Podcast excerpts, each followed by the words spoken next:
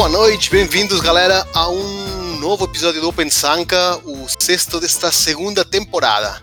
E hoje estou com o André. E aí pessoal? Com o Rodolfo. E aí pessoal, obrigado pelo convite. E com o Leonardo. Oi, eu sou o Léo. eu sou o Uriol e a gente vai falar hoje sobre Kotlin. Vamos lá, galera? Bora. Muito descolado esse Uri. É muito. E pra quem não sabe, esse Léo é o mesmo que edita todos os podcasts do Pensaca. Então, Uhul. pela primeira vez, espero que não seja a última. Muito, muito legal ter você aqui, Léo. Aproveita para se apresentar. Eu sou o Léo, Leonardo Léo. Trabalho na Envilha há um bom tempo já, principalmente com Java e gosto muito de Kotlin, por isso eu forcei eles a me colocarem aqui do outro lado, dessa vez gravando e não só editando. Boa. Você, Rodolfo, se apresenta aí. Bom, eu sou Rodolfo, sou engenheiro back-end no iFood há mais ou menos um ano e trabalho com Kotlin há mais ou menos uns dois anos. E também gosto muito e por isso estou aqui. Boa, então hoje só vamos lançar flores, né, para o Kotlin. Você gosta também, André? Eu gosto muito de Kotlin, desde quando a gente começou a brincar um pouquinho com ele, nível de estudo mesmo. Foi bem bacana trabalhar com ele. E até profissionalmente, cara, tenho que reclamar não. Ah, beleza, mas assim, o... vocês que levam um tempo já trabalhando com Kotlin, eu faz seis meses, oito meses que estou trabalhando com Kotlin, mas ah, gostaria que vocês explicassem um pouco ah, de onde surgiu o Kotlin, qual problema tentou resolver, por que surgiu, o contexto desse surgimento do Kotlin. Bom, é, o Kotlin surgiu mais ou menos em 2012. Na verdade, em 2012 foi quando a JetBrains abriu o, o código do Kotlin para abrir o open source. A JetBrains é a empresa que desenvolve as melhores ideias do mercado. Há controvérsias, né? Mas. Não, não, não, não só, só verdade. Isso mesmo. É, e então, na época eles queriam uma linguagem é, que desse um pouco mais de, de agilidade na hora de, de desenvolver as próprias ferramentas que eles fornecem. Então, visando isso e visando alguns alguns problemas de de velocidade de implementação de novas features do Java, é, eles decidiram criar a sua própria linguagem. Eu tinha notado algumas coisas aqui antes, né? Tipo, você disse, ele foi publicado a V1 perto de, de realmente 2011, 2012. Uh, mas ele tinha iniciado um ano antes, em 2010, e teve a sua V1 oficial no, em 2016 de modo geral, assim, cara, realmente é uma linguagem que surgiu para resolver um monte de problema e juntando um monte de coisa boa das outras. Ah, inicialmente, o, o que eu mais percebi ou escutei falar no começo era sobre aplicação ah, na desenvolvimento de aplicações para Android. Ah, isso teve um motivo específico de ser assim? Hoje continua assim e só alguns malucos usam para o back-end? Ah, como que foi isso? É, bom, no começo realmente houve uma, uma crescente para desenvolvimento mobile, Android. É, depois do Google I.O. de 2017, onde eles anunciaram é, que o Kotlin seria a linguagem oficial para desenvolvimento Android, realmente deu um boom na comunidade, na parte mobile. É, o back-end, naquela época, ainda estava tava começando, estava engatinhando né, a comunidade, ainda estava descobrindo. E hoje em dia eu vejo que, que equalizou bem mais. É, ainda assim tem bastante. Eu acredito que para Android ainda é, a comunidade ainda é maior, mas eu vejo muito é, uma crescente muito alta para desenvolvimento back-end. Eu acho que hoje em dia é, quem a gente falou que não ia comparar com Java, né? Mas quem está desenvolvendo aplicação para JVM pelo menos já ouviu falar em Kotlin ou já viu algum código em Kotlin na internet e por aí vai. Então eu acho que hoje é, já está bem mais bem, bem mais equalizado as comunidades Android e back-end.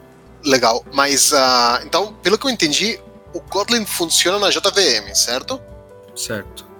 Tem algum outro jeito de funcionar? Porque que eu vi algumas coisas que eles têm a, a, a JVM própria ou uma, uma coisa assim, ou estou viajando? Isso mesmo. Só complementando sobre a anterior ainda, né? Sobre o, o ponto de mobile ou, ou, ou server-side, digamos assim. O Kotlin ele é muito bonito para Android, né? Não desenvolvo muito pouco Android, nada profissionalmente, mas ele é muito lindo porque o Android ele não roda de fato numa JVM, ele roda num, numa outra VM lá, tal, que não é exatamente a JVM, ele não traz exatamente as mesmas features e conforme o Java foi evoluindo, até o, o grande marco ali, né, do Java 8, onde a gente começou a ter lambdas e coisas assim, o Android não conseguiu não conseguiu chegar lá tão rápido, então durante muito tempo ficou ali esse gap entre beleza, no Android é Java 7 e eu não consigo mais avançar porque eu dependo de uma atualização de todos os celulares que estão no mercado. Ah, então por isso o Kotlin ele se tornou tão bonito, porque o código que você escreve, depois você transpila ele, digamos assim, pro, pro bytecode que roda numa JVM na versão 6, por exemplo. Então eu posso abusar de todos os recursos da linguagem, uh, da linguagem Kotlin, e depois transpilo ela como se fosse como se aquilo fosse um código de Java 6 para rodar em qualquer dispositivo. E, ah, entendi, entendi. E completando esse ponto, o, eu, trans, eu posso transpilar isso para vários lugares, né? Eu posso transpilar isso para até onde eu me lembro para Node. Uh, aí a gente começa a rodar ele até em browser, se quiser, transforma ele no JavaScript, ele vira uma espécie de TypeScript, né? Dá pra gente fazer o parelho. E o nativo, que seria seria ali para ele rodar na máquina mesmo, ele roda na LLVM, a Low Level Virtual Machine. Que aí ele, sei lá para que diabos ele transpila, mas ele realmente vira ali o código nativo pra gente. Eu acho que a galera tá abusando disso para desenvolvimento de iOS, se não me engano. Mas aí é totalmente chute. Sim, sim, tá. exatamente. Exatamente. É, o Kotlin hoje ele é multiplataforma, então é, o pessoal da JetBrains focou é, na linguagem em si e deixou essa parte de plataforma para para os outros fornecedores, digamos assim. Então, é, o Kotlin não roda numa plataforma própria. Então, ou você transpila ele para JavaScript, ou você compila ele para JVM, ou você compila ele para LLVM, como o Leonardo disse. É, e hoje em dia tem bastante, bastante gente utilizando isso para compartilhar código, por exemplo, entre Android e iOS. Então, hoje é completamente possível eu escrever uma biblioteca, por exemplo, multiplataforma, e compilar é, essa biblioteca para para todos esses targets aí e utilizar em vários lugares. Então, hoje eu consigo ter um código Kotlin rodando no, no front-end em JavaScript, por exemplo, rodando num back-end com Node.js, rodando na JVM, é, compilando nativo com LLVM ou, ou até mesmo para iOS e Android. É, hoje é, é completamente possível fazer isso. Bacana, legal. É, na verdade, eu queria só fazer mais uma pergunta para eles, porque eu não lembrava desse contexto histórico do Kotlin. Eu acho que é sempre bom relembrar, né? E toda essa. E a gente vai deixar os links no post sobre um pouco da história do Kotlin e essa parte nativa, o Kotlin Native também, né? Que vem ganhando bastante força de fato. É, há um tempo atrás estava lendo, igual o Rodolfo falou, a galera fazendo CLIs é, em Kotlin. É, hoje a gente, a gente vê no mercado usando muito Go para CLIs, né? É, e uma galera forte fazendo em Kotlin, coisas diversas, né? É muito bom. E o que, que fator vocês acham que é, fez o Kotlin chegar no, no, no, no back-end, chegar na comunidade em projetos Spring forte dessa forma? É, além, talvez, ou vocês acham que foi natural, talvez, porque o mundo mobile já estava assumindo que Kotlin seria a linguagem padrão para Android? Ou algum outro fator que vocês enxergam isso? Bom, é... o movimento que eu vejo disso vindo para o back-end é, forte é que é, realmente a, a, a, plataforma JVM é muito poderosa. É, todo o ecossistema em si. Acho que de ferramental para trabalhar com, enfim, com todo tipo de aplicação, aplicações distribuídas, enfim, em nuvem e por aí vai. É... Mas uma coisa que estava deixando um pouco a desejar para a comunidade, pelo menos é, é, o meu feeling, é a parte da linguagem em si. É, para quem não conhece, o processo de evolução da linguagem do Java passa por um comitê, onde tem pessoas é, que trabalham em várias empresas e, e, e eles formam esse comitê para definir as JSRs. É, não sei se hoje ainda chama JSR, parece que mudou e tal, não sei. É, e essas pessoas definem os próximos passos da linguagem. Esse processo tende a ser um pouco demorado e essa era uma, uma queixa da comunidade em si, né? A gente estava vendo bastante bastante linguagem crescendo, bastante, crescendo e entregando novas features e o Java estava realmente ficando para trás, né? Pensando até o Java 8 ali, por exemplo, que trouxe um, um cheiro funcional para a linguagem. E aí o Kotlin surgiu, é, primeiro, 100% interoperável com Java, então isso facilitou muito o uso de frameworks já conhecidos para a linguagem, como todo o ecossistema do Spring, por exemplo. Então hoje eu consigo é, começar um projeto e utilizar todo o ecossistema do Spring, que é feito em Java, eu consigo utilizar é, em Kotlin, graças à interoperabilidade entre as linguagens, é, porque no final das contas tudo vira bytecode e roda na JVM. É, então eu acho que isso meio que abriu as portas para o Kotlin entrar no, no, no back-end, né? E aí aos poucos essas, essas essas, essas bibliotecas começaram a fornecer suporte é, para o Kotlin, como Spring, Micronaut, por aí vai, né? Hoje, hoje o Spring fornece várias extension functions para melhorar o, o, uso do, do framework com Kotlin. Então eles acabaram abraçando a ideia e isso facilitou bastante a entrada do Kotlin no back-end, né? E acho que devido a as facilidades e as features que o Kotlin traz que o Java não tem. Acho Deixa... que é basicamente isso. Falei. É... Essa interopa... Cara, eu não sei falar essa palavra. Intero... Perabilidade. Interopa... Pera... é...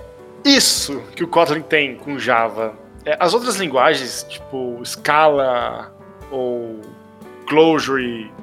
Clojure talvez seja mais difícil, né? Um paradigma totalmente diferente, mas tem uma linguagem também antiga da Red Hat chamada Clojure, não é Cinem, puta, não vou lembrar o nome. Cileon, acho que é o nome, não lembro. É, é, essas outras linguagens também que são baseadas em JVM não tem? É, será que se não tem, será que esse foi ah, o grande é, um dos motivos que fez a galera começar a experimentar sem medo, assim, poder misturar os dois códigos e tudo funcionar e experimentar coisas novas nos projetos? Cara, não sei dizer, assim, eu acho que lembro que Clojure tem isso, né? Você disse que Clojure talvez fosse o mais difícil, mas até onde eu lembro de ter conversado com algumas pessoas sobre Clojure, eles odiavam quando alguém importava uma classe Java dentro do, dentro da parte funcional lá, porque realmente, né, quebra toda a ideia. Uh, eu realmente acho que não foi isso, essa interoperabilidade, tomara que eu tenha dito certo. Então, é, eu acho que não foi isso que definiu realmente, mas ajuda com certeza no, no digamos, eu tenho um projeto Java, eu quero transformar ele em Kotlin, se ele não fosse se ele fosse 0% interoperável, digamos assim, uh, seria muito mais difícil, né? provavelmente eu não, não faria essa migração. Mas o que eu acredito que foi o, o grande forte ali, do motivo de, não, realmente, vamos, vamos usar isso para back-end, é até a força que ele ganhou no mobile, né? Porque, assim, se a gente pensar, a gente já tem caso disso mais antigo. Por exemplo, o Gradle. O Gradle começou lá pro Android e se tornou tão bom que a gente tem usado ele no back-end adoidado, digamos assim. Menos se você é muito fã de Maven, mas já é um caso onde aconteceu, virou ficou muito bom pro, pro ambiente Android e a gente trouxe para back-end. e também porque é suportado pela JetBrains, né? E a gente gosta das ideias e confia no que os caras fazem. Então acho que a, a junção de tudo isso faz ele ser faz ele ser legal pro back-end, né? Trouxe ele pro back-end, digamos assim. Tá, então vamos fazer um exercício para ver realmente como como a gente começou, porque acho que tudo que vocês falaram faz muito sentido.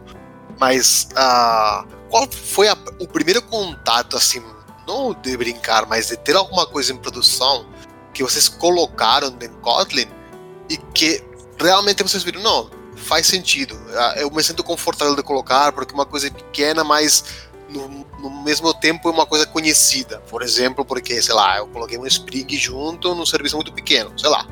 Uh, qual foi esse começo de cada um de vocês? É, bom, né, eu acho que como muita gente eu comecei fazendo Hello World, né, vem conhecendo um pouco a, a a linguagem. É, eu fiz aquele bootcamp do Google, falei, hum, interessante, gostei bastante da, da proposta que a linguagem trazia, das facilidades, da forma de, de, de escrever o código. Aí começou-se um movimento é, de a galera poder experimentar um pouco mais e a gente fez um, um micro serviço, micro, micro, micro mesmo, que era só um carinha que é, lia uma mensagem de um lugar e colocava em outro. Se eu não me engano, era isso. É. Era um cara bem Recebe simples. HTTP e coloca no Rabbit, né? É isso, é isso, mas era uma APIzinha que recebia um, um, um hookzinho e colocava a mensagem na fila. E aí, nesse caso, você usava nas bibliotecas de Rabbit, no caso, que já estavam usando em outros projetos, ou vocês tiveram que criar? Não, exatamente. Todo o, o a expertise que a gente tinha com Spring, no caso, né, que era Stack Spring, é, foi, a gente usou tudo, né? Usar é, Spring AMQP, Spring Web, WebMVC para fazer o REST. É, então, a gente usou toda a stack que a gente conhecia escrevendo de uma outra forma. Com certeza escreveu com muito sotaque, né? Mas eu acho que é normal quando você está começando uma linguagem nova, assim. Pelo menos esse foi o meu caso. É, bom, o meu começo com Kotlin foi basicamente lendo a documentação oficial. É, comecei fazendo também Hello World e, e, enfim, sistemas bem, bem pequenos mesmo. E, e no começo foi bem isso que o, que o André falou. É, comecei usando também, tipo, totalmente voltado pro, pro que eu estava acostumado em Java, então Algumas coisas ficaram bem Java Way ou com sotaque, como ele disse. É, também comecei com o ecossistema Spring, então basicamente eu consegui utilizar tudo que eu utilizava num, num, numa aplicação Java, eu consegui utilizar com Kotlin. Na época foi um serviço, um microserviço também, é, que gerenciava é, estabelecimentos, dados de, de estabelecimento, que eram era um domínio específico do, de uma empresa que eu trabalhava. E no começo eu fiquei desconfiado, eu falei, cara, isso daqui é uma linguagem nova, é, eu não sei como que ele está gerando esse bytecode aqui, deve ter overhead de alguma coisa, mas no final das contas, é, depois que caiu na, na, na, no jar, depois que está rodando no ambiente, é como se fosse uma aplicação Java tradicional, então é, zero tretas com isso. Basicamente foi isso. Eu também fui muito parecido com o de vocês dois, né? Só que de uma maneira um pouco mais agressiva. Tem uma aplicação que o Uri me forçou a fazer, que chama giratório, para tirar métricas do giro. Usamos todos os dias. Eu não fiz é. nada. e é uma aplicação relativamente grande, ela tem bastante lógica dentro dela. Eu comecei a fazer os Olá Mundo com Kotlin, ou os endpoints de CRUD, e não estava gostando, não estava vendo vantagem. Daí eu peguei essa aplicação relativamente grande e refiz ela em Kotlin. E cara, foi aí que eu comecei a gostar da linguagem, foi aí que eu vi potencial, porque eu abusei muito da, da API nativa do Kotlin. Porque basicamente programar Spring é botar anotação, né? É triste dizer, mas a gente acaba só fazendo isso. O pesado mesmo é quando a gente quer escrever uma regra de negócio complexa e abusar de principalmente lista, que tem uma API muito legal, ou coisas assim. E isso eu consegui refatorando um projeto, digamos que monolito, né? Não um grande monolito, mas monolitinho. É, até que é grande, assim. Uh, eu passei por um processo relativamente parecido ao do Léo. Eu tive manutenção na aplicação em Kotlin. E, tipo, foi bem pouca coisa e na época foi a mesma coisa. Eu não vi muita vantagem na, no que ele oferecia, embora achei legal. Nada demais. Só que quando eu comecei de, de fato a fazer coisas novas e, e me forçar a usar, eu comecei a ver o que o Léo falou, né? Algumas, algumas coisas que realmente faz diferença no dia a dia. E, e aí eu queria ligar isso com a seguinte pergunta. Ah, dado que roda, roda no JVM, no geral, assim, no geral, eu entendo que não deve trazer nenhum ganho de performance evidente uh, na, na, na, hora de, de, de, executar o código. Então, eu vejo que traz um pouco mais vantagens, e, me corrija se estou equivocado, tá? Na parte de desenvolvimento. Se for assim, quais coisas vocês destacam? Porque a gente fala, não, é melhor, não? Que realmente traz, que, que a gente ainda não comentou? Coisas mais, tipo, ah, o Rodolfo comentou da Extension Functions, o Léo comentou da API do, do dos list? O que traz assim mais específico que fala, não, isso daqui vale muito a pena, isso daqui também? Cara, na verdade eu acho que ele realmente não traz vantagens de desempenho, eu acho que em alguns momentos ele traz até uma desvantagem, né? Não lembro se a gente deixou desvantagem na pauta, mas até onde eu lembro, por exemplo, para ele gerar uma, uma lambda, alguma coisa assim, ele ainda dá new nos objetos muito louco lá que uh, dá um pouco de overhead. No final das contas é algo que a gente acaba nem percebendo, mas então, tipo, realmente não tem a vantagem nesse nível. No sentido de vantagens, é, cara, trazer realmente muita, muita coisa que a gente já queria no Java antes. Pelo menos no meu caso, né? O exemplo que eu mais gosto é, por exemplo, dentro de uma lista eu poder fazer ela ponto first ou ponto last.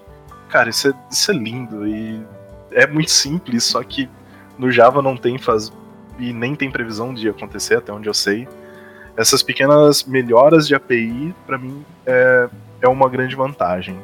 E tem as coisas maiores também, como por exemplo o sistema de tipos do Kotlin. Né? Não sei se alguém queria puxar para falar sobre isso, mas vou falando. Qualquer coisa vocês complementam. O Kotlin ele tem a anulabilidade né, dentro do próprio sistema de tipos. Então, se eu tenho lá uma string, ela não pode ser nulo. Isso é, é muita vantagem porque a gente evita muito no pointer. A gente sabe quando aquela string pode vir nulo ou não. Se eu quero declarar aquela string como podendo ter o valor nulo, o tipo dela deixa de ser uma string e começa a ser uma string interrogação. Então, pequenas vantagens como a própria API, né, o, o, a pequenas funções que o Kotlin dá é muito vantajoso, pelo menos na minha visão, e também a, as grandes coisas como uma uma mudança gigantesca de, da API de tipos, se você comparar principalmente com Java. Bom, eu, eu, queria, eu queria complementar falando que a primeira coisa que me chamou a atenção foi, foi a síntese da linguagem, né? Então, o Léo falou de APIs e, de fato, a flexibilidade que ela traz, porque você comparava o Java...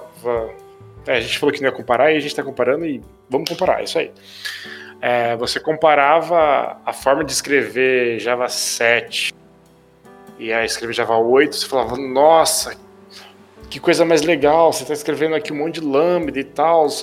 O strings, né, quando a, a API de strings do Java chegou, você falou, puta, que coisa sensacional. Aí, de fato, é uma coisa bem bacana.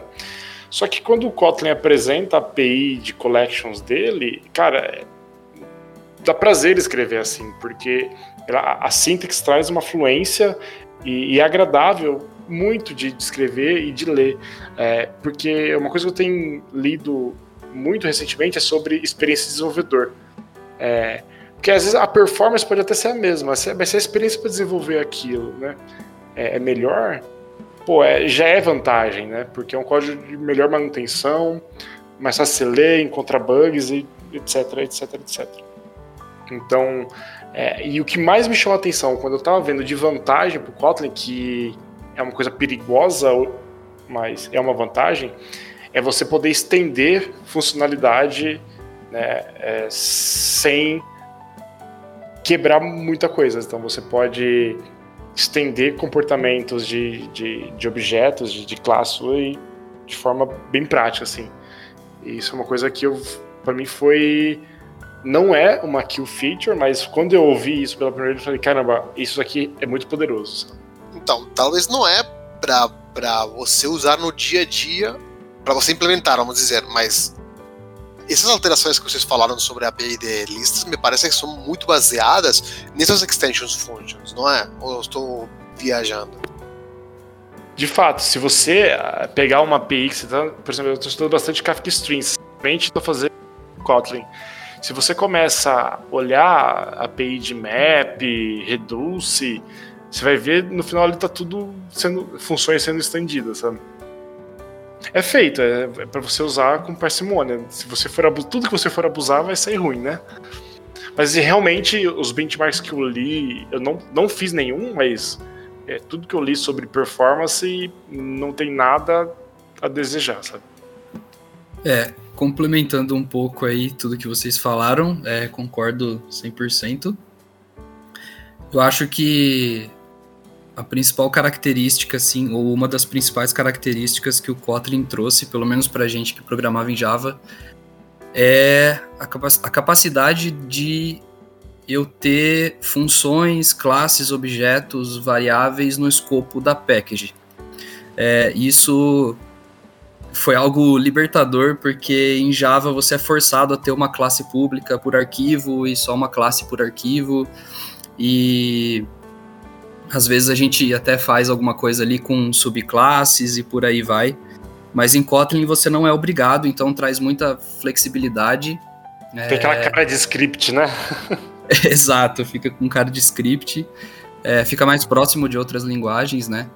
E eu acho que isso foi, foi uma mudança muito grande, porque realmente, quando você está organizando o código, nem sempre você quer é, ter um arquivo por classe, por exemplo, ou nem sempre só o paradigma de orientação a objetos vai ser suficiente para eu desenvolver o meu software, né? Nem sempre é, eu preciso que seja dessa forma. Então, é, o Kotlin trouxe esse conceito, trouxe o conceito de functions também, né? Então, é, functions que eu falo é, é higher order functions, né?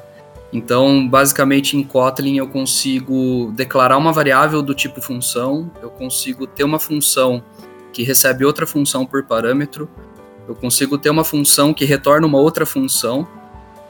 É, então, tem os lambda expressions da vida e tudo mais. Então, tudo isso facilita muito o desenvolvimento. É claro que a gente tem algo análogo a isso no Java, né, com, com as classes anônimas e por aí vai né, que foi o, meio que o jeitinho que o pessoal deu para ter isso a partir do Java 8. É, e aí você usa aquele pacote utils e, enfim, function, bifunction e por aí vai. Mas em Kotlin isso é nativo da linguagem e realmente quando você começa a pensar de um jeito diferente, é, você vê muito ganho nessas coisas. É, tem, acho que também vale destacar é, algumas facilidades que o pessoal que o pessoal trouxe, como por exemplo data classes. É, é muito comum em, em Java a gente usar algumas bibliotecas adicionais para desenvolver o nosso software, como por exemplo Lombok, iMutables e outras bibliotecas é, que geram é, bytecode em tempo de compilação para a gente conseguir ter um pouco mais de agilidade no desenvolvimento. E o Kotlin trouxe, por exemplo, o conceito de data class, onde a partir de um construtor primário eu consigo ter é, equals, hashcode, toString, copy e outras funções é, úteis geradas a partir de, de todas essas properties que estão no construtor primário. Essa é uma, do, uma das features mais legais que tem na linguagem. E, enfim, posso falar de várias, na verdade. Bacana. O, o, uma outra das coisas que o Léo comentou sobre o Spring, do, que tem muita annotation e tudo mais, é meio que o, o Kotlin tenta ir no outro caminho, que, ao meu ver, também uh, pode ser uma tendência extremista demais, né? Tipo, muita annotation para tudo é ruim, mas talvez uh, o outro extremo também seja um pouco exagerado às vezes, na minha opinião. O, vocês poderiam explicar um pouco qual é esse jeito Kotlin de, de fazer as coisas? É, bom, o Kotlin ele tem é, um poder muito grande nas DSLs, né? Então, é, hoje o Kotlin fornece uma, uma API muito, muito poderosa para construir DSL. Então, o pessoal usa muito disso na hora de, de fornecer bibliotecas, né? Então, trazendo um, um exemplo aqui do Spring, por exemplo, é, a gente consegue criar controllers lá, subir um servidorzinho HTTP dentro do, do, do Spring ali, usando annotations, ou a gente pode utilizar a DSL em Kotlin e criar um router é, bem parecido com outras linguagens, como Node.js e por aí vai, e construir em cima de uma DSL. É, esse é o jeito Kotlin de fazer. No caso do Spring em específico, tem até o Spring Kofu, né? Alguma coisa assim, que é um projeto que basicamente visa só fornecer DSL, só fornecer um, um Spring mais cru. É muito legal. Eu recomendo pelo menos dar uma olhada. Eu acho que tá em beta, alpha, tá bem instável ainda. Mas ele fornece essas DSLs que o, o Rodolfo disse. Bacana, bacana. Ah, e assim, vocês comentaram que tem uma boa compatibilidade com Spring e tudo mais. Uh, é compatível com Spring por ser Spring ou é compatível com uma maioria do, dos frameworks existentes prévios ao Kotlin? Aliás, Vertex, por exemplo? Basicamente sim, né? Ele é compatível com qualquer biblioteca Java. Tem algumas que vão ser mais trabalhosas do que outras, né? Mas no geral, o Rodolfo tinha dito lá no começo, no sentido de ele vai virar bytecode. Então, quando é bytecode, é tudo igual. Não importa se o que virou aquele bytecode veio de Java ou veio de Kotlin. Então, meio que isso torna ele capaz de se integrar com qualquer, qualquer biblioteca existente. Algumas bibliotecas dão mais trabalho, uh, a gente consegue usar o próprio Hibernate como exemplo. Vou começar a falar, se eu falar besteira, eu mesmo corto, então essa parte é a parte legal. Ditador. O Hibernate, nesse caso, ele precisa ficar modificado. Assim, no Kotlin a gente tem a ideia de. Uh, tem a ideia do funcional, né? A gente tenta trazer um pouco mais para o funcional, da ideia de mutabilidade. Então, por exemplo, as data classes que o Rodolfo disse, ela fica cada vez melhor, ela fica um pouco melhor se você usa ali ela de um jeito imutável porque ele consegue até inferir onde aquilo, por exemplo, deixa de ser nulo, enfim, a gente acaba entrando num outro rumo ali. Uh, o Hibernate ele não tem um suporte bom para as classes do tipo imutável, né? Ele sempre instancia a sua classe e seta os objetos ali dentro. Ele sempre instancia, instancia um herdeiro da sua classe, digamos assim. Ele vai lá com cglib e gera uma classe que estende do, da sua entidade. É, isso é muito difícil de se integrar com o Kotlin, porque o Kotlin por padrão tem, todas o, tem todos os objetos do tipo final, né? No, com o modificador final, digamos assim. Então ele proíbe por padrão herança. O que ele faz é, é o contrário. Se você quer herança, você declara sua classe como aberta, você declara ela como open. Ah, isso torna mais difícil alguns frameworks se integrarem com Kotlin mas nada, nada que seja impossível. Por exemplo, quando a gente compila o código Kotlin, a gente consegue colocar um plugin no compilador que diz que as minhas, as minhas classes com arroba entity são abertas por padrão. E aí eu permito que o Hibernate crie essa, esses herdeiros da minha classe. Então ele é 100% interoperável com qualquer framework, só que alguns vão dar muito mais trabalho que outros, uh, alguns vão precisar de alguma mágica a mais. Bacana. É. Um outro exemplo disso também são os frameworks de serialização, JSON, por exemplo. Então, um dos frameworks mais utilizados é o Jackson, e para você utilizar o Jackson com data classes, você precisa adicionar uma dependência a mais no projeto e registrar um módulo no, no Object Mapper, e aí você consegue utilizar normalmente. Então, geralmente, a, as bibliotecas estão fornecendo é, formas de você conseguir integrar é, com o Kotlin. Vocês já passaram algum perrengue fazendo essa, essas integrações? Porque, assim, por exemplo, eu falo porque eu teve um caso que eu precisei. Uh, assim, era, era uma coisa bem besta. Acho que o, o objeto voltava um string e ele estava achando que voltava em string não nulo. Só que podia vir nulo. Então, eu achando que estava me fornecendo essa lib de Java uma string não nula, às vezes vinha nula. E aí eu tomava um null pointer exception, que na teoria o Kotlin deveria me estar salvando disso e não estava conseguindo. Ah, e aí, enfim, eu tive que especificar que o retorno podia ser especificamente um string ah, no label.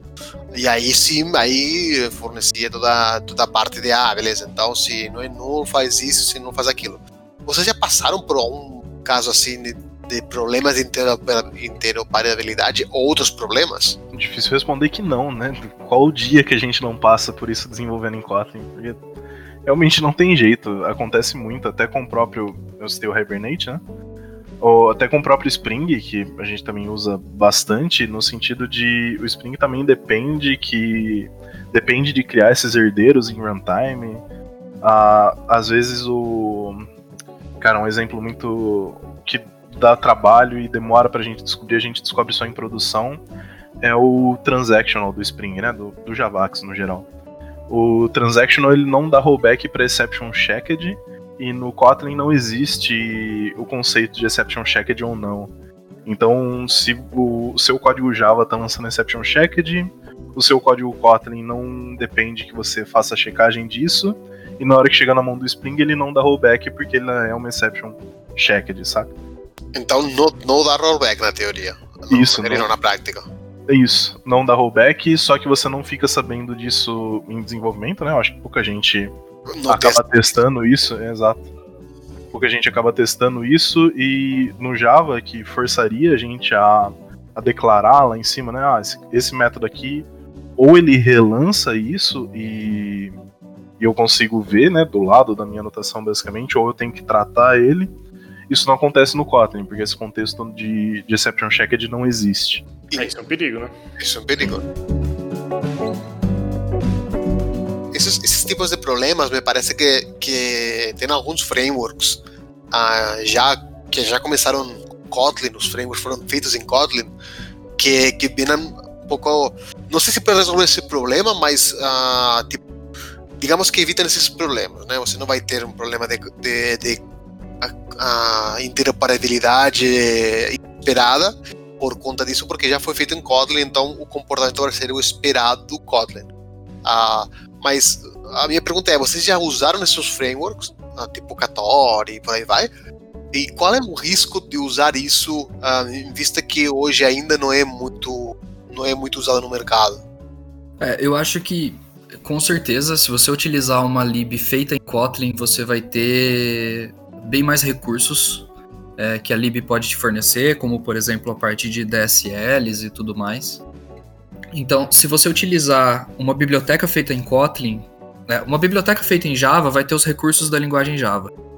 É, quando você trouxer isso para o Kotlin, você vai perder alguns desses recursos porque Kotlin tem mais features que você poderia ter utilizado nessa biblioteca. Então, geralmente é mais interessante utilizar uma lib feita em Kotlin. É claro que é, hoje em dia nem se fala, né? As, as, bibliotecas Java são bem mais populares, fornecem bem mais recursos e tudo mais. É, eu já brinquei um pouco com o Ktor. É, eu achei bem interessante, foge bastante da ideia que a gente tem de, de do que a gente já está acostumado com sempre com classes e, e anotações e por aí vai, que é o, o padrão do Java. O Ktor fornece uma DSL é, bem interessante para você construir o, o, os routers, configurar o servidor, configurar plugins e por aí vai. É tudo feito via DSL. É, ele é bastante extensível, então é, é, existe uma facilidade em criar plugins e integrar é, outros, outros pedaços de código que eventualmente vão estar em outros repositórios, que vão gerar outros artefatos e outras bibliotecas com o Ktor. E acho que o, é, tudo isso graças ao Kotlin que fornece, fornece bastante recursos para você fazer isso. É, acho que como ponto negativo é realmente não, não, não tem tanto comunidade não é tão, tão grande, geralmente essas libs, o Ktor, por exemplo, é feita pela própria JetBrains, então eu vejo que está crescendo um pouco mais agora essa parte de bibliotecas feitas em Kotlin, com o lance do multiplataforma. Então, geralmente o pessoal acaba construindo a biblioteca é, para compilar para JVM, transpilar para JavaScript, para compilar nativo, e aí você usa em qual plataforma você quiser. Mas geralmente, se ela vai rodar é, só na JVM, por exemplo, geralmente o pessoal ainda faz em Java e a maioria das bibliotecas que a gente utiliza ainda é feita em Java. É, acho que é indiscutível que continua sendo muito mais popular, né? Java. Um, um, ponto adicional só a tudo isso, né? Menção honrosa também ao. A gente falou do Kator, Ktor, não sei a pronúncia ideal. Mas tem o Exposed também, que é a biblioteca para acesso a banco nativa do Kotlin. Se não me engano, também é feito pela JetBrains. Também é mantida pela JetBrains, né? Cara, também é muito legal, foge totalmente da ideia de annotation, abusa de bastante recurso do, do própria linguagem. E mas no geral eu concordo com tudo que o Rodolfo disse, é só um. Coloquei um ponto de, de adição nisso, né? Coloquei um ponto adicional nisso.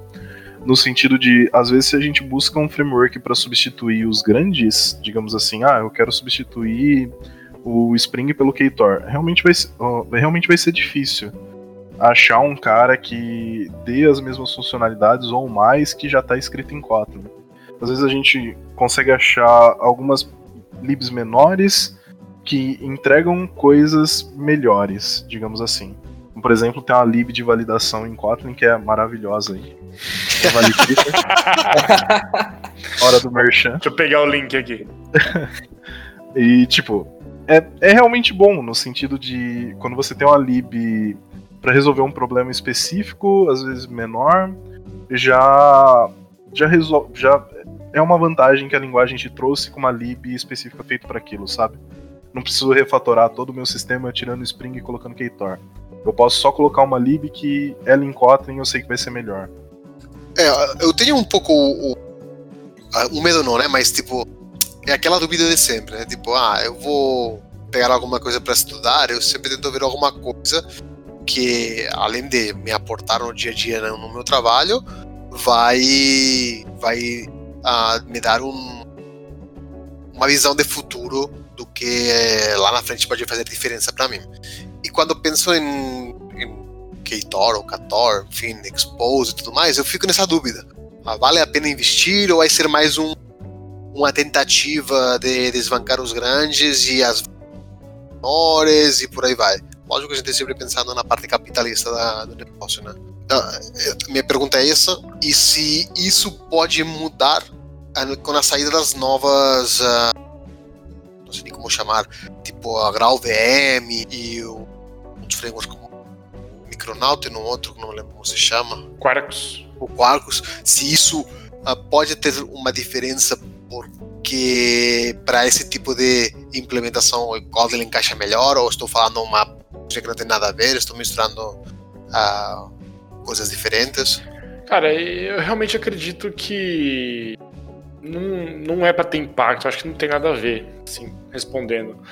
É, eu acho que a própria, o, o, fato de ser tudo interoperável, é, o, o ganho é só para você escrever e usar uma funcionalidade, mas o justo fato de ser interoperável significa que é, você vai ter o suporte 100% de que fazer com uma faz com a outra, tá ligado?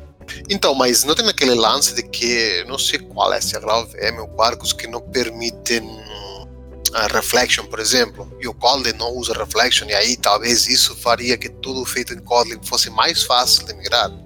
Ou estou falando uma coisa que não? Não sei, não sei, realmente. Mas eu acho que depende mais do, do framework em si, né? Tipo, isso, os frameworks isso. mais novos, eles nasceram para eles nasceram para isso, digamos assim, né? Eles nasceram preparados para isso. Enquanto o Spring, que já tem um bom tempo de casa, ele tá se reinventando para tentar dar suporte. Entendi. Eu concordo um pouco com o Gomes no sentido de talvez a linguagem não, não pese tanto. Porque no final das contas, meio que tudo vira bytecode, né? De novo. Mas o que influencia é realmente como os frameworks estão nascendo. É, com certeza. Eu acho que tem mais relação também com, com o framework que você está utilizando, né? Hoje, se você utiliza é, o Spring, ele faz muitas coisas em runtime, ele cria proxy, ele cria implementações, é, ele cria herança, cria implementações, tudo em runtime, usando o CGLib, coisas do tipo. É, e tudo isso não, não daria para ser feito usando uma imagem nativa para rodar no Graal VM, por exemplo.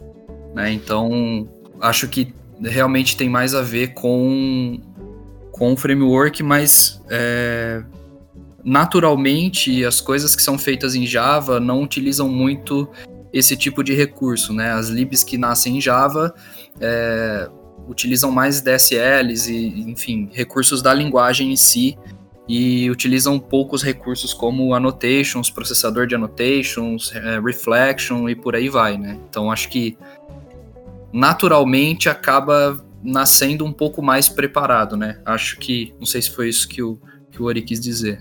Isso, isso. isso Só é. fala Kotlin separado agora porque eu troco onde você disse Java lá. Eu falei o quê? Você falou Java, nada. Java.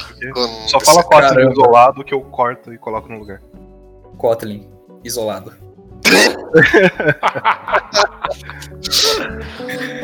Ai, cara.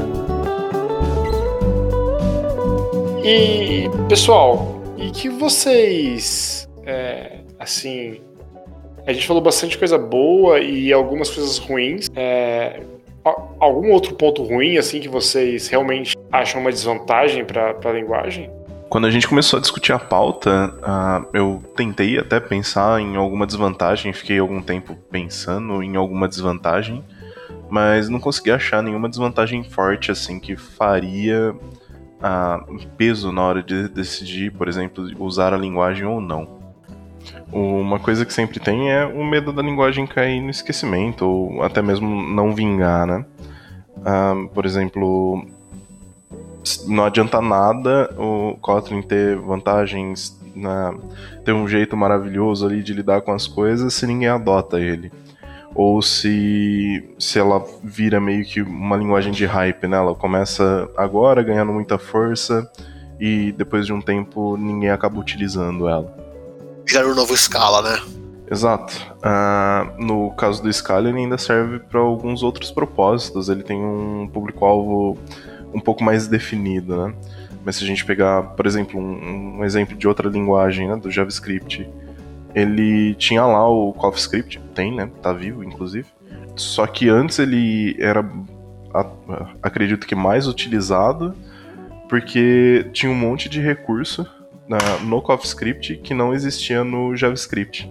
Porém, com a evolução da própria linguagem, né, do próprio JavaScript, eu acredito que fez o, o CoffeeScript meio que cair em desuso acabou não matando ele ali, mas acabou deixando ele bem mais fraco, digamos assim. Inclusive o Java tá correndo atrás, né, cara? Eles estão eles estão implementando algumas features, trazendo algumas ideias do Kotlin, é, como inferência de tipo, por exemplo, a parte de data class, eles estão trazendo algo parecido, que são os records, Record se eu não me engano. É, exato. É. Cópia na cara dura. Ah, mas não, então, é, a Copa tá na, muita. Pelo que eu tava vendo, o C Sharp já tinha isso, né? Essa, o próprio nome de record, né? Uhum. E, e, cara, eu acho super legal uma linguagem aprender com a outra e evoluir. Porque alguém mencionou aí o mundo capitalista em algum momento aí do podcast. O mundo capitalista vive de, de, de de concorrência. É, de concorrência, entendeu? E eu acho que pra gente, né, como profissionais, é, essa concorrência é boa, porque um querendo ser melhor que o outro. Claro, é, pode ser que se torne uma linguagem de nicho, assim como quase surge, talvez surgiu como uma linguagem de nicho, né, pro, pro mobile, e agora a gente está descobrindo, agora não, né, de um tempo para cá, descobrindo isso no back-end. É, e a gente pode descobrir que, na verdade, ela vai ser feita para ser usada em celais, sei lá, ou em alguma imagem de alguma distro Linux misteriosa, em alguma VM que vão inventar ainda, sei lá. Eu, mas eu acho que o mais legal é isso aí, é uma aprender com a outra e a evolução ocorrendo, sabe? É, o próprio Kotlin trouxe muitos conceitos de outras linguagens, coroutines, por exemplo, foi um conceito trazido do Golang. E aí, puxando um pouco no, na pergunta do, do André sobre pontos negativos, tem um ponto negativo, não sei se é tão negativo assim, mas eu enxergo que, que é. É como o Kotlin ele é uma linguagem muito flexível, é, ele permite que você escreva o seu código de forma mutável ou imutável, é, orientado a objetos ou não orientado a objetos, funcional, não funcional. É, eu tenho um for each ali, mas ao mesmo tempo eu tenho laço de repetição, tenho for, tenho while. Ele abre muito as possibilidades de uso. E se você não tomar muito cuidado, você pode escrever um código ruim. É, então, por conta dessas inúmeras, features, você pode de repente usar uma feature da linguagem que não fique legal para determinado problema que você está tentando resolver. É, então eu acho que como ela traz todo esse leque de possibilidades, de, de, paradigmas, é uma mistura de paradigmas, né, na real. Eu acho que você tem que bater mais firme em boas práticas e, e, e enfim, linters é, e por aí vai. É, muita flexibilidade pode se tornar um problema, né? Eu, eu lembro que eu estava programando em, em Ruby algum tempo atrás e vai muito tempo atrás, uns, talvez uns 4, 5 anos atrás. Uns 4 anos atrás. E quando eu estava aprendendo, estava no projeto, aprendendo e programando bastante, ficamos um ano, um ano e meio no projeto. E quanto mais eu aprendi da linguagem, mais eu descobria formas de não fazer as coisas. Aí ia lá ver um laço de repetição, você, sério, deve ter no mínimo umas 16 formas diferentes de fazer um laço de repetição em Ruby o, Kotlin tem isso e, e, realmente eles, assim, eu li em vários lugares que eles falam que não tem um jeito certo, lógico, fora algumas coisas que podem ser má prática ou mau uso de memória, mas como o Rodolfo falou, tem muitas coisas que dá para fazer a mesma coisa de diversas formas. E aí, talvez um dos riscos não só ter um código ruim, como ter um código incoerente, tipo, ah, aqui uso de um jeito, nessa classe do lado uso do outro, porque talvez o outro deve queria fazer de outro jeito, e talvez isso nenhum linter vai pegar. E aí talvez seja um dos riscos mesmo. Exatamente, é, você acaba tendo que ter bastante interação com o time e tendo que desprender bastante energia em code reviews e coisa do tipo para você conseguir manter o padrão das coisas, porque realmente é, se você fizer do primeiro jeito que você achar, de repente alguma coisa vai sair fora do padrão, enfim, e aí eu acho muito importante o time decidir os, os padrões que, vai, que vão ser seguidos no projeto, guidelines e por aí vai, porque realmente é, é tem muita possibilidade, então tem que, tem que ter um, um uma trilha ali para seguir. Dá um exemplo, Rodolfo, de algum combinado que você fez com algum time ou com alguns times, sei lá, tipo, do que você e o time decidiu que é uma má prática programando em Kotlin. Tem, você tem algum exemplo? Nossa, peraí. A queima-roupa sim? eu, tenho, eu tenho um uh, desses exemplos, uh, que são as scope. Uh, a gente não discutiu exatamente quando usar cada uma, mas discutimos em que momento podia fazer sentido uma ou outra. Para quem não sabe o que é um scope function, é quando você, a partir de um objeto, se não me engano, tem que ser um objeto, você faz um ponto LED e executa um, um bloco do código dentro. Uh, e aí pode ser um ponto LED, pode ser um ponto also, pode ser um ponto with, um ponto apply uh, e um ponto run. Acho que são os, os é, cinco. cinco mesmo. Né? E, e, esse cara, uh, realmente, tipo, se você não tomar cuidado, sei lá, eu posso ter a minha preferência, mas se você não tomar cuidado, você termina uh, usando indiscriminadamente sem saber em cada lugar do código qual faz mais sentido, ou para quem vai ler o código vendo aplicações diferentes para para tipo, o mesmo tipo de função que vai executar usando um ponto LED ou um ponto run, por exemplo. Eu lembro de um projeto, eu não lembro se eu e o Léo no mesmo projeto, a gente estava discutindo por algum motivo, a gente trabalhava no mesmo contexto e tal, sobre estender um, uma classe lá usando Extension Functions para resolver tal problema.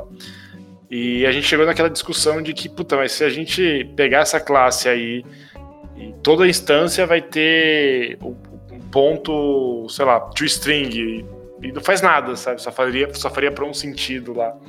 Então, meio que ali naquele micro discussão a gente chegou a uma, uma conclusão de, cara, então, o primeiro combinado é não usar isso, é, apesar de ser muito flexível e chamar os olhos, assim, né, brilhar os olhos, na verdade. É, cara, tá, não vamos usar isso de qualquer jeito, não. É legal usar, mas não vamos usar por usar. Acho que foi um, um primeiro combinado que a gente fez, assim, naquela época. Sim. Cara, é, exatamente. Eu, o, o Ori falou e eu, eu lembrei desse ponto das scope functions e realmente, cara, cada, cada código, cada PR que eu vejo tá usando de um jeito, às vezes tá sendo utilizado, mas não precisaria um simples assignment ali resolveria. É, às vezes a gente, eu pelo menos quando comecei a, a trabalhar com Kotlin, eu caí na pira de programação funcional, não queria fazer assignment, então eu fazia compunha todas essas funções aí, scope functions, e era .let, .let, .apply e por aí vai. E cara, no final das contas, o código tem que ser fácil pro seu amiguinho ler. E não era o que estava acontecendo. Então, realmente, essa parte de scope functions é. O uso indiscriminado é realmente um, um problemaço, assim. E um outro, um outro exemplo que eu lembrei agora, enquanto vocês estavam falando, é a parte de objects, por exemplo. É, Kotlin fornece. É, tem uma feature chamada Object, que é basicamente um, uma única instância de um, de um objeto, como se fosse um único objeto de uma classe. É, singleton, basicamente é um singleton.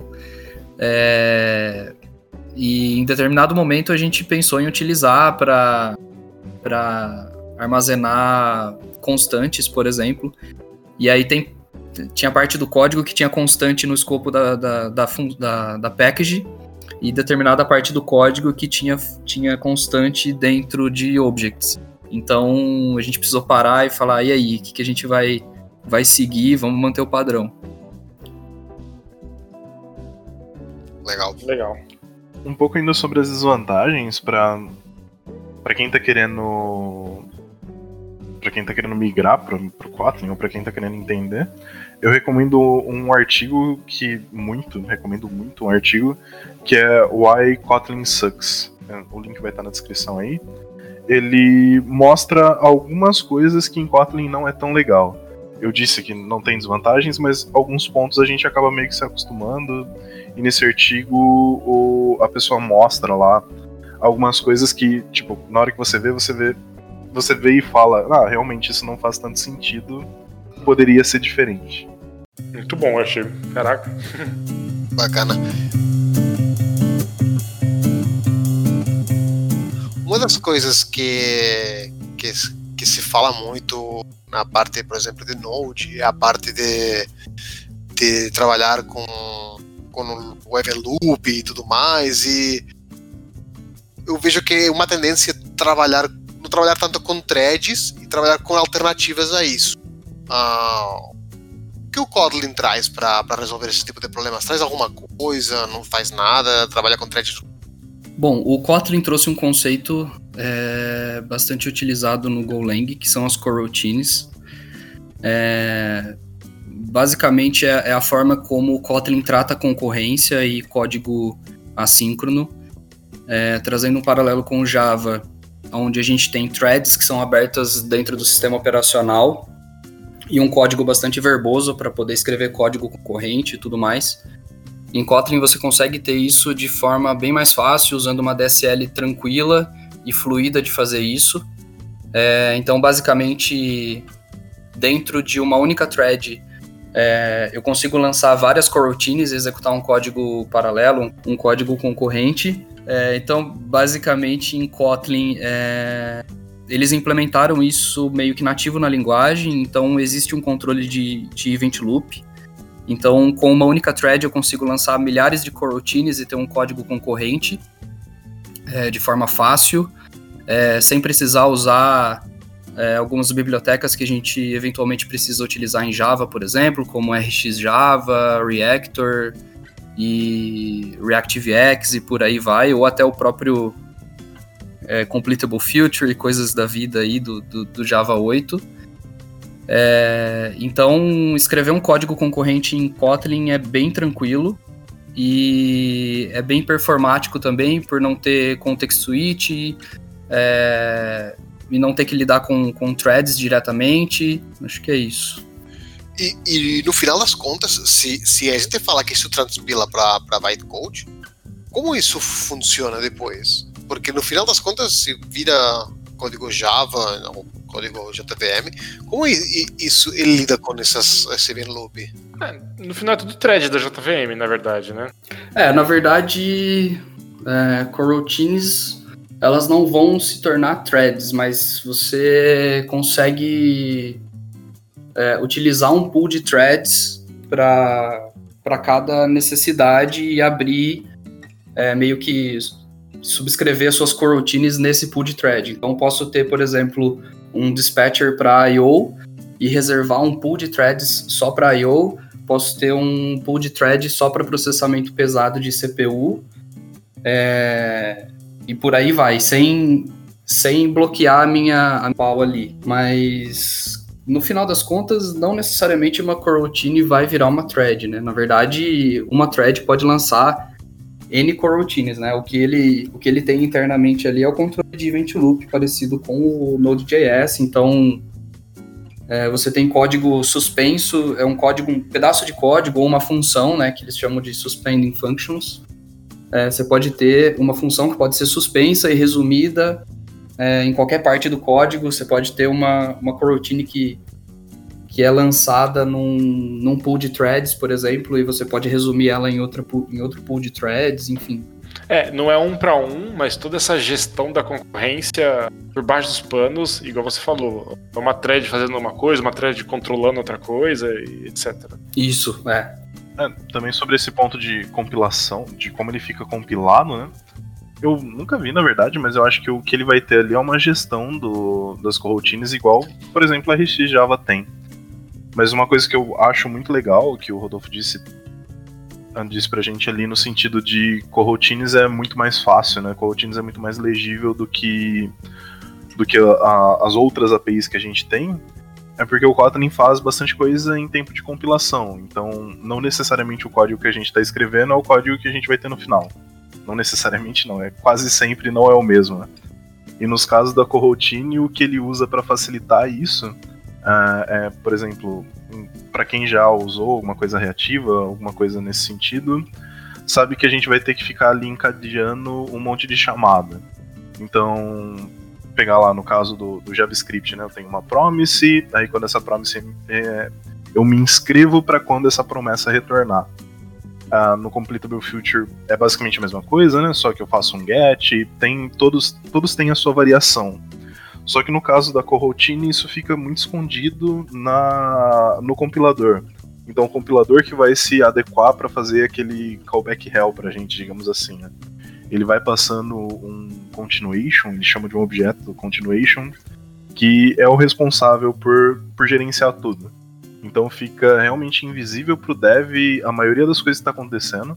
Para a gente, um código não blocante, assíncrono, acaba parecendo o nosso código do dia a dia que a gente ou que a gente escrevia na faculdade, um código bem, bem mais simples mesmo, bem mais normal, digamos assim. Massa. Vou fazer uma última pergunta, mas se ninguém tiver a resposta, a gente corta. Ah, relacionado com as coroutines, eh, eu li lá, no, lá no, na empresa, passaram esse, esse paper, que o, a OpenJDK está implementando, está trabalhando na solução que é o LUM, ou L-O-O-M, que basicamente vai fazer alguma coisa parecida ao coroutines, só que a nível de, de JVM, tentando optimizar o uso de threads.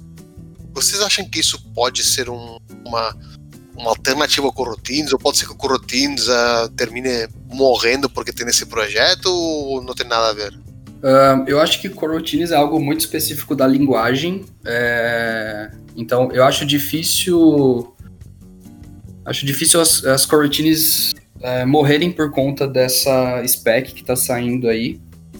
Até porque você pode usar coroutines é, em outras plataformas, né? Você pode, como é uma feature da linguagem, você pode ter, é, você pode escrever um código concorrente, reativo, enfim, é, para JavaScript, para LLVM, por aí vai. Então, o que eu acho que pode acontecer é, de repente, uma tradução aí das coroutines para esse novo conceito que é fiber, né? São fibers. Exato.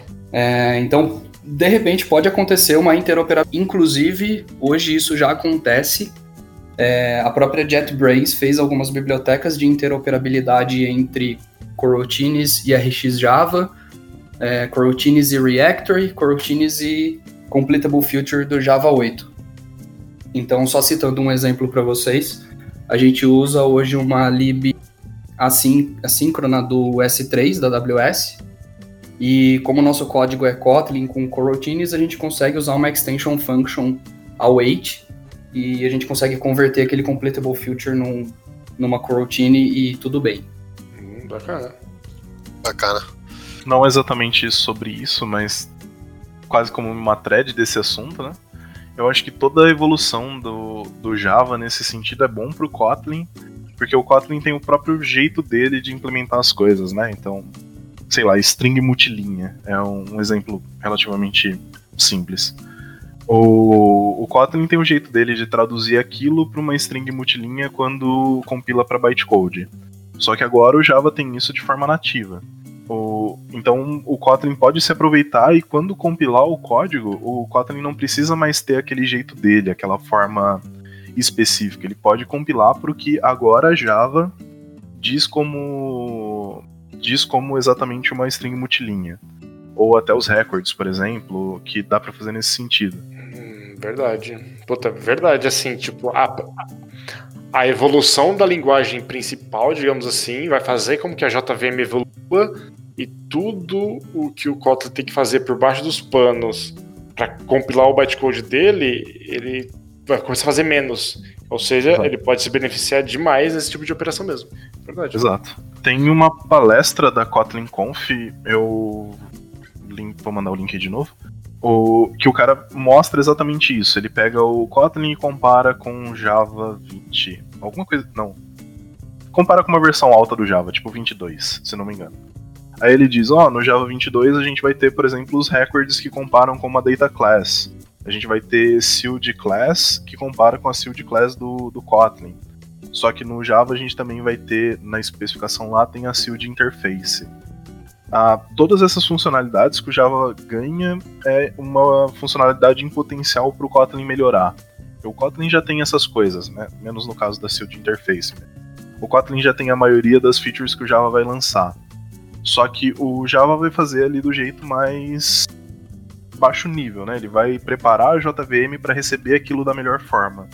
Enquanto o Kotlin ele faz ali a nível desenvolvedor o que dá para ele fazer escrevendo um código sem mexer no JVM. Ah, então recomendo essa palestra para ver assim, no sentido de, cara, realmente tem muito que o Java evoluir e, consequentemente, tem muito que o, o Kotlin evoluir junto. Kotlin acaba ganhando de tabela. Ah, legal. Bacana.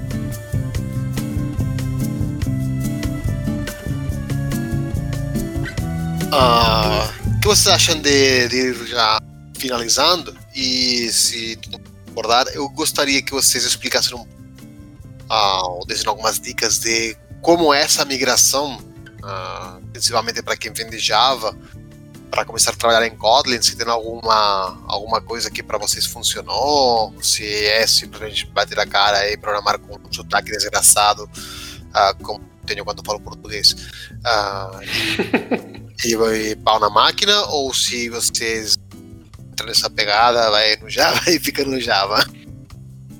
Eu vou falar uma coisa que funcionou para mim, né? Não necessariamente vai funcionar para todo mundo, mas eu acho que é um bom conselho, né? Segue quem quiser. Eu acho que, como programador Java, todo mundo dever, deveria, em algum momento da carreira, experimentar um pouco do Kotlin. É, justamente por ele ser uma linguagem não tão nova, né? Porque a gente está falando aí de 2011, 12, mas é relativamente nova no mercado. O Java fez 25 anos, né? E justamente porque a linguagem nasceu com, com premissas muito fortes assim de, de evolução e nasceu com muito aprendizado de outras plataformas. Eu acho que é todo programador Java deveria experimentar um momento. E quando você começar a experimentar, não ligue de você programar com sotaque. É, não ligue o jeito que você é, declara, às vezes, classes, é, o jeito que você constrói objetos. Você vai aprender. E eu recomendo o Bootcamp do Google. Parece meio, é meio bobo, porque eles ficam construindo um aquário lá em Kotlin. Mas, cara, é, é bem bacana porque a didática dos caras são boas.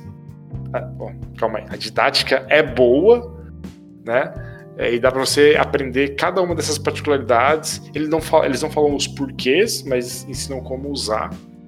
Então, nessa linha de migração, eu acho que a pessoa tem que começar é, e não ter medo de programar com sotaque. Eu concordei com o que o Gomes disse e só até sobre sotaque, né? Um dos pontos que a gente que eu pelo menos mais apanhei no começo nesse projeto com o Gomes foi que a gente queria porque queria, talvez eu, mas eu vou colocar a culpa na gente para dividir um pouco o peso da culpa. A gente queria muito fazer as coisas igual a gente usava o Lombok, por exemplo. Então, queria porque queria ter um toString diferentão lá, ter um log que aparecesse do nada. E às vezes a gente insistir tanto para ter o que tinha em Java acaba se tornando um ponto negativo. Então, além do ponto de aceitar o sotaque, também aceitar que, cara, é outra linguagem, é um outro estilo de fazer. Às vezes, exatamente igual você fazia no Java lá, não tem como, tem que ser realmente um pouco diferente. É, você tem que lembrar que não é Java, exatamente. Você falou a palavra certa. Puta, e você me fez lembrar, é, a gente estava querendo colocar um logger em todas as classes. Né? Exato, e o logger como extensão. Exato. É uma desgraça, tipo, não é Lombok, não, não tem como. É, eu concordo com vocês e complemento mais um ponto. É, também recomendo fortemente quem é dev Java a, a olhar para o Kotlin fazer alguns experimentos e, e, tentar fazer alguma coisa, porque é, o que aconteceu comigo é, pode acontecer com vocês também, que é abrir a cabeça para outros paradigmas, aprender novos recursos e tornar o meu código Java melhor. Então, quando a gente aprende uma nova linguagem, a gente consegue melhorar o código naquela linguagem que a gente está acostumado, trazendo alguns conceitos, é, como imutabilidade, fazer um código mais funcional e por aí vai. Boa, vou dar minha dica então. Uh, assim, a minha dica é mais para você se acostumar com a linguagem e não para você gostar da linguagem. Uh, uma coisa que eu fiz quando precisei usar Kotlin e, e sou Kotlin é tudo que eu estava estudando, sei lá, desde uh, Kafka a qualquer outra coisa que eu ia fazer alguma POC, mesmo que os exemplos que eu estava pegando pegassem Java, eu fazia em Kotlin. E isso uh, me fazia, de um, de, uma, de um, lado, aprender o que eu queria aprender, e do, do outro, aprender algumas coisas pequenas com Kotlin. E aí, quando eu precisei de fato aprender Kotlin, já tinha uma pequena base da linguagem, com muito sotaque, que aos poucos comecei a tirar. Isso foi o meu jeito de me acostumar, primeiro com Kotlin, e depois fui partir para aprendizado mesmo. Muito bom.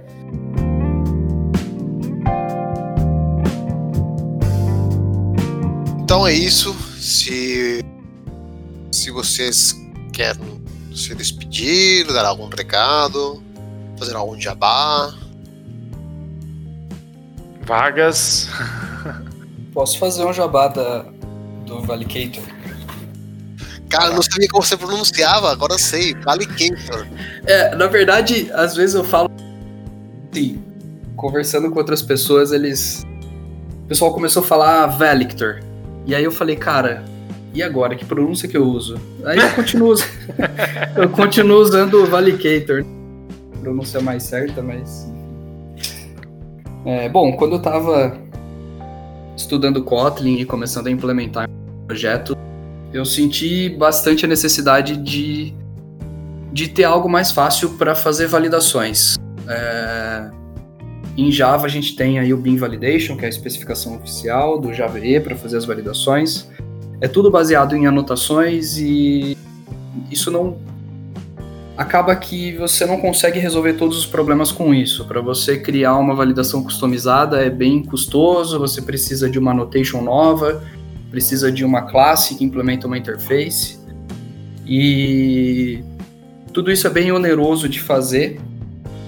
Então, até para estudar um pouco da DSL do Kotlin e, e tudo que ele poderia oferecer, eu resolvi desenvolver uma lib, que chama Validator, é, que é uma lib feita em Kotlin, por enquanto só funciona com JVM, então a gente usa no back-end, talvez funcione com Android, porque ele compila para Java 6, então de repente o módulo core é, fique, fique fácil de usar com, com Android.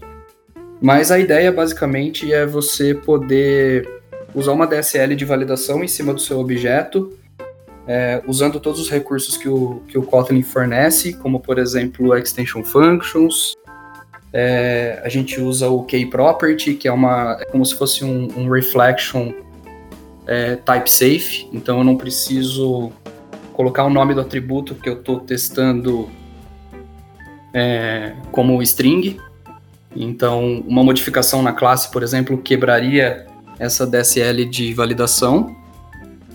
E, e basicamente ele dispara uma exception com todas as properties que foram violadas, tem controle de internacionalização que o Ori contribuiu aí. Yes! E também tem integração com algumas libs como JDatime, é, JMoney, JavaTime, JavaTime API, né, com a implementação do Moneta e integração com o Spring. Então, basicamente, hoje você importa uma, uma biblioteca, o Validator Spring Boot Starter, e você consegue ter um exception handler ali debaixo dos panos, é, interceptando todas as exceções de validação e devolvendo uma resposta adequada para o cliente ali, um status code específico e um payload informando tudo que deu problema. E basicamente é isso. Bacana. Bom. É isso aí. Foi um prazer gravar com vocês. Quem sabe num próximo episódio a gente possa trazer mais novidades ou, ou releases importantes que acontecerem. Obrigado, Rodolfo. Obrigado, Léo. Valeu, hein? E valeu, Uri também, claro, né? Maestro. Estamos aí. Ah, vamos ver se podemos gravar em breve um sobre Java também você traz nosso carioca safado para falar sobre Java. e ele fala dos podres do Kotlin. nice. Boa. Valeu, pessoal. Valeu. Valeu, Valeu pessoal. Obrigado. Tchau, tchau.